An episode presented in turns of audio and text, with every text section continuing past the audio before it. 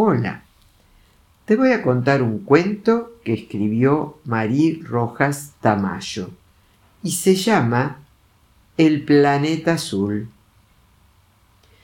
Muy lejos de aquí está situado un mundo donde todas las criaturas solían ser azules. Azules eran no sólo el cielo y las aguas, sino las plantas, las mariposas, las aves, los elefantes, las jirafas, los gatos, los perros y los índigos, que era como se llamaban las personas que lo poblaban. Conocían los demás colores y a veces los usaban en sus casas, en las portadas de sus libros, en sus adornos o en sus pinturas, pero no concebían un ser vivo que no fuera azul, porque era lo que habían visto desde el principio de los tiempos. Pero sucedió que un día nació un niño de color rosa. Por lo demás era parecido a cualquier otro índigo, incluso en la sonrisa, pero esto no lo notaron sus compañeros de escuela, ni sus maestros, ni sus vecinos o amigos del barrio, que siempre lo trataban como si fuera un ser inferior o diferente, por esa tontería del color. Se les olvidaba pensar que cada uno de nosotros y de ellos es diferente al otro, porque no nos gustan los mismos libros, o los mismos juegos, o pensamos distinto. A algunos nos gusta bailar, a otros pintar, a otros ir al cine, a otros cantar, a otros coleccionar sellos, a otros mirar a las estrellas.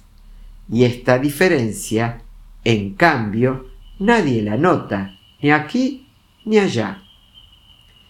El caso es que Rosado así le pusieron sus padres, que no encontraron mejor modo de llamarlo, a pesar de que lo amaban mucho, porque el amor de los padres es incondicional. Siempre se sintió discriminado por su color. Y esto era muy triste, porque era un muchacho muy despierto e inteligente. A pesar de que estudió botánica y se graduó con honores en la universidad, no se le permitió trabajar como investigador, sino como jardinero. No obstante, fue tan bueno en su profesión, tan original y creativo, que terminó trabajando de jardinero en el Palacio Real. Todos los días miraba mientras plantaba, podaba y regaba las lindas flores de los jardines reales, a la princesa celeste pasearse por los laberintos de árboles que él construía con precisión, semejando islas, corceles, figuras mitológicas como grifos, dragones o esfinges o gigantes mariposas que al golpe del viento movían sus alas compuestas de ojos azules. La princesa era muy bella y el jardinero la amaba en silencio, pero no se atrevía a confesarle sus sentimientos, porque sabía que por la diferencia de su color nunca sería aceptado. Ella no parecía notar mucho su color rosado, pues se sentaba y conversaba con él largo rato. Hablaban no sólo de las flores y las plantas, sino de la inmensidad del universo, de la amistad y de las maravillas aún por descubrir en mundos inexplorados. Pero el muchacho, a pesar de que disfrutaba enormemente estos ratos junto a ella, sabía que de ser descubierta su amistad, le sería prohibido mirar siquiera a su amada. Un día, una extraña epidemia comenzó a azotar a los niños y niñas del reino índigo. extrañas manchas de color rojo les salían en la piel, ardiéndoles y dándoles mucha picazón.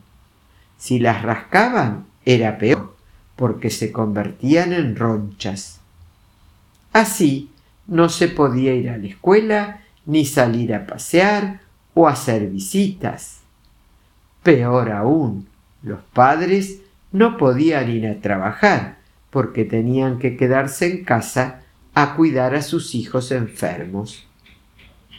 Si la enfermedad seguía extendiéndose, el reino iría a la ruina. Nadie asistía a las fábricas, a las oficinas o a los centros comerciales.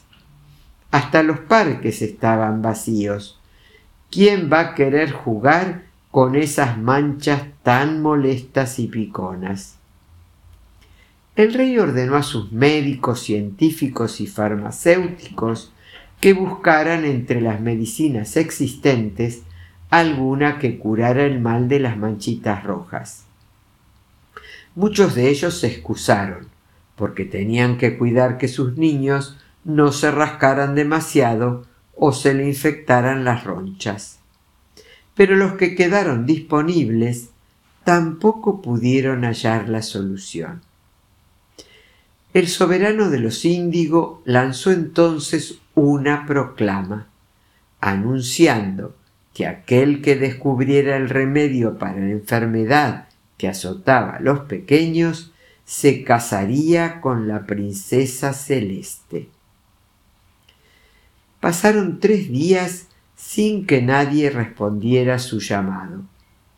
Ya todos los niños del reino se rascaban sin cesar y estaban llenos de pequeñas ronchas rojas. Y pensar que hasta no hace mucho sus padres despreciaban todo lo que no tuviera color azul. Al amanecer del cuarto día, tocó a las puertas de palacio el joven rosado, pidiendo ser llevado inmediatamente ante el monarca había descubierto el remedio para las manchas rojas en una flor que crecía en todos los jardines. Una simple cocción con sus hojas y en veinticuatro horas los niños estarían curados. Mientras los heraldos reales cabalgaban por el reino anunciando la solución, y los padres corrían a hacer cocción con aquellas flores, el rey de los índigo enfrentaba un dilema. Hasta el momento había despreciado a Rosado por su color. Había hecho que trabajara de jardinero a pesar de saber que era un excelente botánico. Y ahora debía cumplir la promesa de casarlo con su hija. Por ironías del destino, el futuro del reino estaría en manos de alguien de, piel distinta a la suya. Consultó con su hija y para su sorpresa, la princesa celeste le dijo que había aprendido a amar al joven rosado por la belleza de su alma, por su inteligencia y por sus buenos sentimientos, sin mirar jamás el color de su piel. Rosado casi se desmaya de alegría al oír tal confesión, pero se aconsejó mejor y corrió a abrazar a su novia. De este modo, el rey no tuvo más remedio que aceptarlo como su yerno y anunció la boda para el día siguiente. Al otro día, todos los niños del reino estaban en las puertas del palacio, pidiendo ver a Rosado para agradecerle por su rápida curación. Los padres habían tenido que reincorporarse a sus puestos de trabajo pero no paraban de enviar telegramas, cartas, tarjetas y flores para el salvador de sus hijos.